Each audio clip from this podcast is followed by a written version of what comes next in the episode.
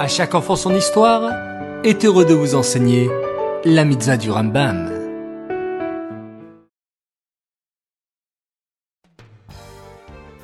Boker les enfants, bonjour, vous allez bien? Bien dormi? Baou Hashem. Aujourd'hui, nous allons en apprendre encore un peu plus sur notre mitzvah positive numéro 153 qui nous a été donnée de compter les mois et les années.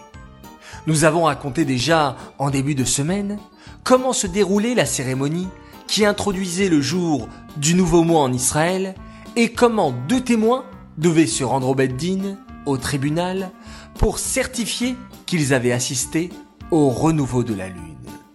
Mais alors les enfants, à votre avis, comment la grande nouvelle se répandait-elle à travers tout le pays? Comment faisait-on pour avertir tout le peuple? Un email Un SMS Peut-être un message sur WhatsApp Eh non les enfants. À l'époque du temple, ces moyens modernes de communication n'existaient pas.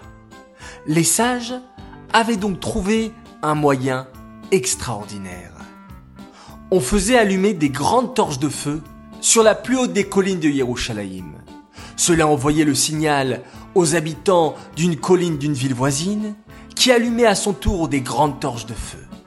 Et cela envoyait le signal vers une autre colline plus lointaine qui envoyait elle-même le signal vers une ville encore plus lointaine, etc.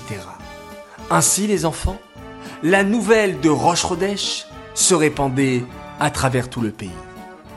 Cette mitzvah est dédicacée les Nishmat, Gabriela Batmoshe Aléa Shalom.